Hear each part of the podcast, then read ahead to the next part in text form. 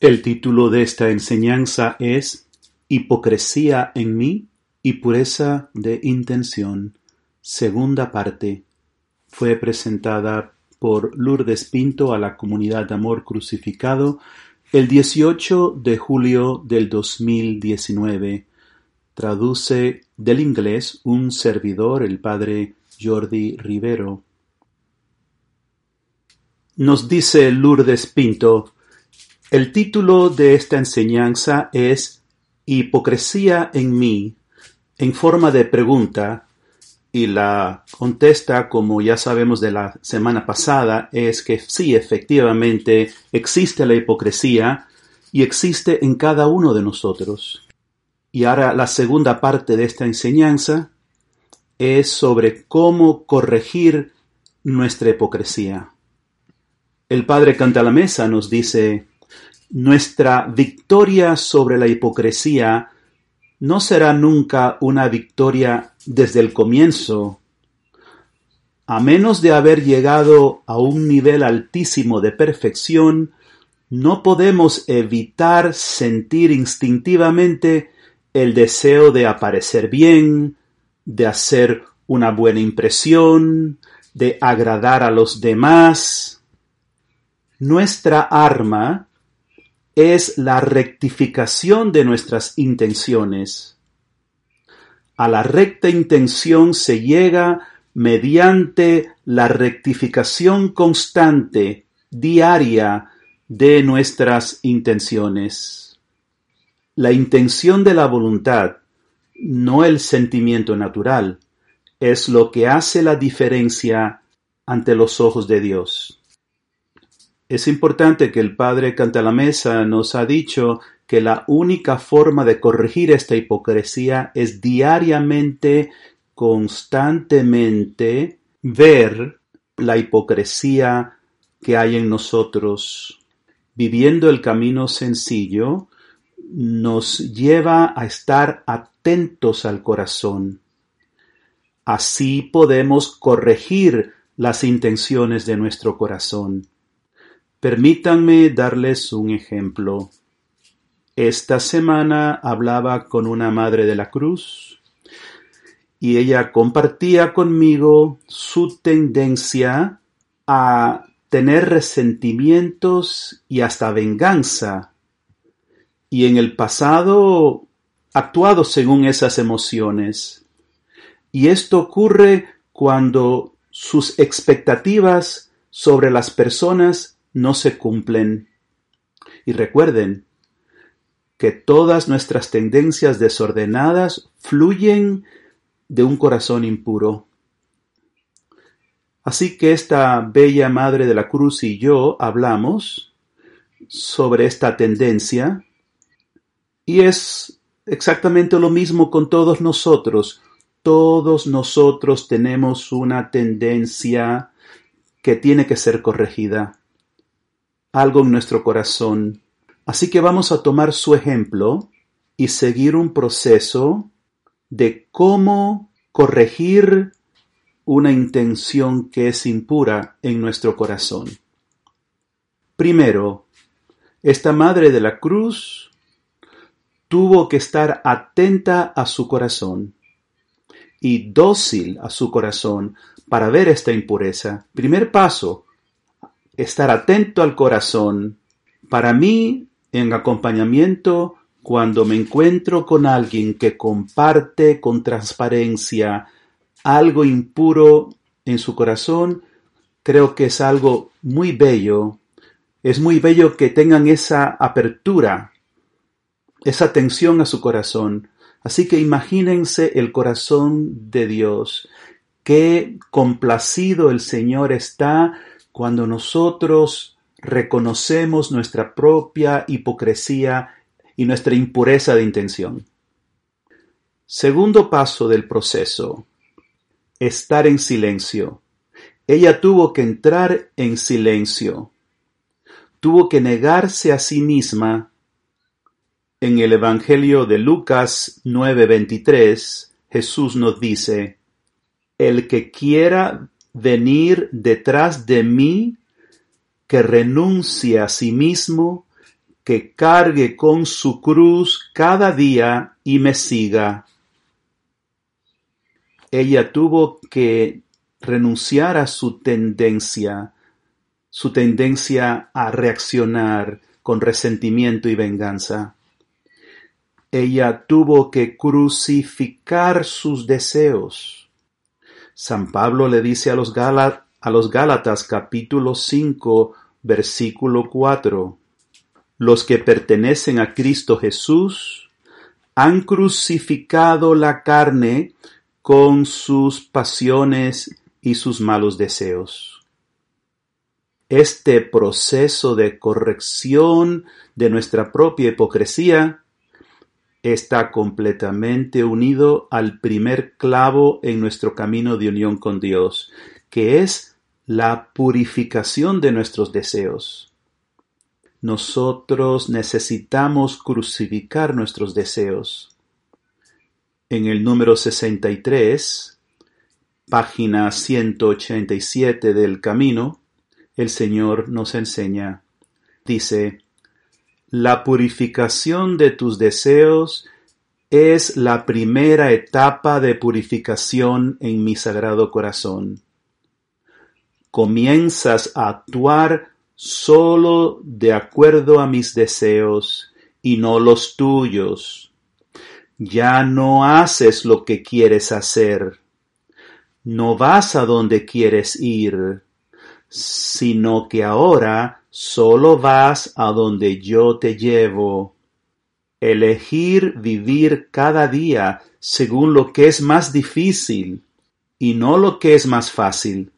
Esto requerirá una mayor disciplina de tu voluntad, un mayor silencio y quietud del alma en mí. Así que esta Madre de la Cruz tuvo que seguir estos pasos que Jesús nos enseña. Ya no haces lo que quieres hacer. Ella tuvo que tomar una decisión, la decisión de no permitirle a su voluntad actuar según su resentimiento. Tuvo que crucificar ese deseo, porque si no, va a haber duplicidad hipocresía en su vida. Esto significa que tuvo que hacer lo que le es más difícil. Entonces, ¿qué hizo? La persona que la trató mal en el trabajo le hizo un daño, pero ella tuvo la decisión de ir a hablar con esta persona con respeto, con misericordia, con amor. Fue lo más difícil que hacer para ella, pero era la voluntad de Dios. Y ella fue obediente a la voluntad de Dios. Y porque hizo eso, porque crucificó su tendencia, pudo corregir su intención impura. Y por eso es que el Espíritu Santo pudo entrar en su campo de trabajo, en la compañía que ella trabaja. Y hubo un puente de comunión, de comprensión, de sanación entre ella y el compañero de trabajo. Así que nos tenemos que preguntar esta noche, ¿qué deseos en mí deben ser crucificados? Pueden ser tendencias desordenadas, como por ejemplo un deseo de apartarme, de huir de una situación difícil, un deseo de actuar por resentimiento, como esta Madre de la Cruz nos dice. Un deseo de morder. Me llamaron la atención mucho las palabras de San Pablo en Gálatas 5:15. Me asombra cuántas veces somos nosotros capaces de morder. Dice San Pablo a los Gálatas, si ustedes se están mordiendo y devorando mutuamente, tengan cuidado, porque terminarán destruyéndose los unos a los otros. Esta tendencia puede ser que sea subconsciente. A mí el Señor me hizo consciente de, de esto en mi vida esta semana. Yo me di cuenta cómo soy capaz de decir algo que es como una pequeña mordida. Quizás las personas en mi presencia no lo vieron así, pero en mi corazón el Espíritu Santo me lo hizo ver que eso que dije fue una mordida porque vino de una intención impura. Surgió de un resentimiento profundo en mi corazón, así que tuve que arrepentirme de ello. Es una necesidad constante de corregirnos de nuestras intenciones que no son puras. Tenemos que preguntarnos, ¿debo crucificar mi tendencia hacia estar cómodo, consolado, deseado, que me, que me busquen, que me quieran? Pueden ser buenos deseos en sí mismos, pero que Dios no ha querido otorgarnos. Y esto pasa mucho. Les voy a mencionar uno. Yo hablo con muchas mujeres y escucho a muchas mujeres eh, con su corazón femenino y también algunos sacerdotes y han sido honestos para trabajar en sus corazones y llegar a darse cuenta que están sufriendo por una por un deseo de intimidad de corazón con Cristo, intimidad de corazón con hermanos, con hermanas, intimidad de corazón entre los esposos. Y a veces, si Dios no lo ha permitido todavía que nosotros vivamos esa intimidad de corazón, con nuestro cónyuge o con otros, tenemos que aceptar y sufrir eso con Cristo. Y la tercera parte de este proceso para corregir nuestras intenciones impuras, el tercer paso es arrepentirse ante Cristo, transparente, desnudo ante Cristo, Participar en el sacramento de la reconciliación. Mi querida familia, esto es un trabajo interior que es muy real y las personas auténticas lo hacen. Por eso es muy agradable para Dios. Es lo que el Padre canta a la mesa dice con estas palabras. La intención de la voluntad, no un sentimiento interno, es lo que hace la diferencia en los ojos de Dios. Esta Madre de la Cruz, en mi ejemplo, no necesariamente sentía ningún deseo de hablar con su compañero de trabajo, pero actuó desde su voluntad y se sometió a la voluntad de Dios. Esto es la forma de corregir nuestro corazón de las tendencias impuras. El Padre Canta la Mesa nos dice, si la hipocresía consiste en hacer un show del bien que realmente no hacemos, un remedio eficaz para contrarrestar esta tendencia es ocultar incluso el bien que sí hacemos, privilegiar en vez esas obras ocultas que no serán dañadas por ninguna mirada terrena y conservarán todo su perfume para Dios. San Juan de la Cruz nos dice, a Dios le agrada más una acción, por pequeña que sea, hecha a escondidas y sin el deseo de que sea conocida, que mil obras realizadas con el deseo de que sean vistas por los hombres. Jesús persistentemente recomienda esta práctica. Nos dice él, reza en, en lo secreto, ayuna en lo secreto, haz limosna en lo secreto, y tu Padre, que ve en lo secreto, te recompensará. Mateo 6, versículo 4 en adelante. Jesús también dice, brille así vuestra luz delante de los hombres, para que vean vuestras buenas obras y den gloria a vuestro Padre que está en los cielos. Mateo 5, 16. Y el Padre canta la mesa nos dice, entonces el tema es, hay que discernir cuándo es bueno que los demás vean nuestras obras y cuándo es mejor que no las vean. Y es un discernimiento que puede ser difícil, pero la base de este discernimiento es atender a nuestra motivación. Tenemos que estar atentos a la impureza de nuestro corazón. ¿Por qué dije eso? ¿Por qué hice eso? ¿Por qué siento esto? Si yo no tengo conciencia de que tengo una tendencia de buscar afirmación, de buscar que me miren, voy a pensar que estoy haciendo un gran trabajo para Dios. Y sin embargo, en realidad, lo estoy haciendo para mí mismo.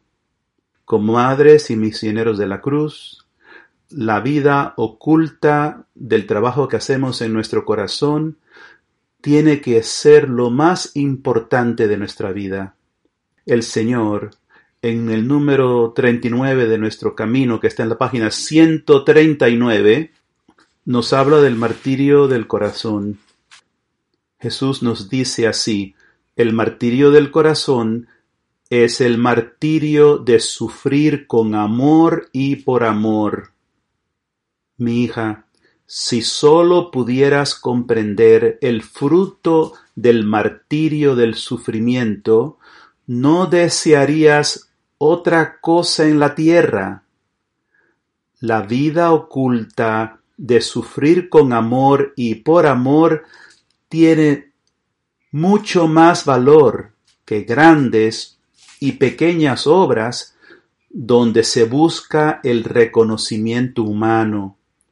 Cree en la pureza oculta del martirio del corazón. Esta es la fragancia más pura de amor que tiene el poder de conquistar a los enemigos de Dios. Nuestros sufrimientos ocultos de corazón con Cristo deben ser nuestro trabajo más importante, nuestro trabajo principal, porque es nuestro trabajo más fructífero y el que más agrada a Dios debido a su pureza de intención. Tenemos que preguntarnos, ¿Se ha convertido mi vida oculta de sufrimiento con Cristo y para Cristo en mi alegría? ¿He llegado a creer y atesorar mi trabajo interior oculto? Prefiero este trabajo oculto por encima de cualquier otro trabajo exterior. Todo debe de ser para gloria de Dios. Todo lo que hacemos ante otros incluso cualquier ministerio, es porque nuestro Señor nos ha enviado, como envió a Moisés. En el libro del Éxodo capítulo 3, versículo 10 en adelante, dice el Señor. Dios le habla a Moisés, ahora ve, yo te envío al faraón para que saques de Egipto a mi pueblo a los israelitas. Pero Moisés dijo a Dios, ¿quién soy yo para presentarme ante el faraón y hacer salir de Egipto a los israelitas? Pero le dice el Señor, yo estaré contigo y esta es la señal que yo soy el que te envío. Después que hayas hecho salir de Egipto al pueblo, Ustedes darán culto a Dios en esta montaña. Nosotros conocemos la historia.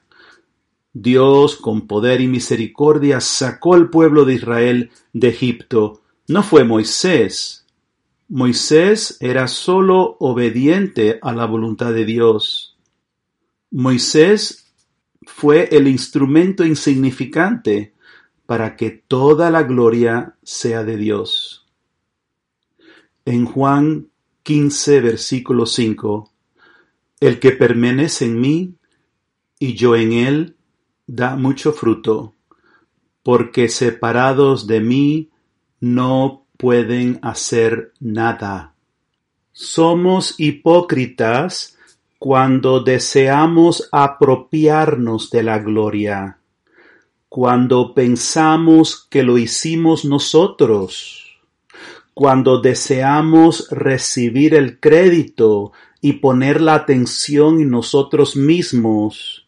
En esta área necesitamos una corrección diaria, constante, que fácil es tomar aunque sea una gota de lo que le pertenece a Dios. Y nuestro corazón humano constantemente desea hacer eso. Y qué belleza cuando nosotros podemos ser hombres y mujeres que se dan cuenta de esto en nuestra tendencia y estamos dispuestos a corregirnos. El Señor me dijo, vive para complacerme en todas las cosas. Y yo me tengo que preguntar, y todos nosotros, ¿cómo vivo para complacerme yo misma? Mi buen nombre, mi reputación. ¿Hago este trabajo público porque es la voluntad de Dios? ¿O para hacerme yo mismo importante, para aparentar, para sentirme bien, para ser admirado, deseado. Ustedes ven el trabajo que nosotros hacemos puede ser que sea la voluntad de Dios, pero muchas veces por nuestra hipocresía está manchado con intenciones impuras. Yo vivo auténticamente quien yo soy cuando vivo conociendo que no soy nada y que Dios lo es todo. Nosotros puede ser que lo creamos en nuestra mente, pero como nos dice el padre Canta la Mesa, vivimos la, la mentira a diario, la mayor parte del tiempo subconsciente. Pero esto es hipocresía.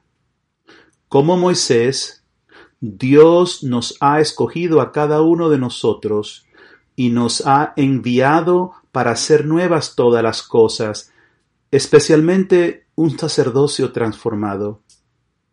Y cada uno de nosotros se puede preguntar, ¿y quién soy yo? ¿Quiénes somos nosotros, amor crucificado? Preguntar como Moisés, ¿quién soy yo? ¿Esto es posible? La verdad no puedo hacerlo. ¿No soy digno? Es verdad que no soy digno. La verdad es que somos débiles, que no somos nada, como Moisés, incapaces de hacer algo nuevo por nuestra propia cuenta. Pero si vivimos en la voluntad de Dios, obedientes a todos sus deseos y no a los nuestros, Él hará las cosas y las personas nuevas a través de nosotros, con nosotros. Y toda la gloria es para Él. También nos dijo el Señor en la página 187, Has llegado a reconocer mi voz y los impulsos de mi espíritu divino. A veces Dios requiere obediencia inmediata, otras veces vives tu obediencia esperando en el Señor. Esta última obediencia requiere mayor abandono y confianza, y por lo tanto le agrada más a Abba, nuestro Padre. Esto es morir por completo, actuar en tu voluntad. La, la, crucifixión de nuestros deseos, que es el primer clavo en el camino de unión con Dios, está directamente conectado con esto, con la obediencia, porque vivir la voluntad de Dios es ser obediente a Él. Y este proceso de corregir nuestras intenciones está completamente unido a la obediencia. No podemos vivir esta purificación sin una constante corrección de nuestras intenciones. El Padre Canta la Mesa termina diciéndonos, lo peor que se puede hacer al haber escuchado la descripción de lo que es la hipocresía, es utilizarla para juzgar a otros y para denunciar la hipocresía en torno a nosotros. Yo creo que todos hacemos eso. Empezamos a pensar en todas las personas que conocemos que son hipócritas. Pero el Padre Cantalamesa nos dice, es precisamente esa, esa actitud es lo que nos hace más hipócritas. Jesús dice, hipócritas, quita primero la viga de tu ojo y luego verás bien para quitar la paja del ojo de tu hermano. Mateo 7, 5. Y esto lo encontramos en el comienzo del camino de unión con Dios, en el capítulo 2. Finalmente, Canta la Mesa termina diciéndonos esto. ¿Quién puede decir que está del todo exento de alguna forma de hipocresía? ¿No es un poco también él un sepulcro blanqueado, diferente por dentro de lo que aparenta en el exterior? Pero el hecho consolador es que apenas uno dice he sido hipócrita, su hipocresía se comienza a vencer. Mi oración para mi bella comunidad es que cada uno de nosotros pueda ver la belleza de identificar la hipocresía y las intenciones impuras en nuestros propios corazones, que podamos vivir en esta bella transformación, esta transparencia ante Dios, nuestros cónyuges, nuestro acompañamiento y crecer en autenticidad, para que seamos hombres y mujeres que somos auténticos. Qué difícil es encontrar personas en el mundo que sean auténticas, reales. Mi Señor, danos la gracia, como esta semilla de mostaza que somos, de tener corazones puros y vivir en el conocimiento de nuestra nada y la inmensidad de tu poder, de tu pureza, de tu bondad, de tu misericordia de tu amor por nosotros. Que así sea.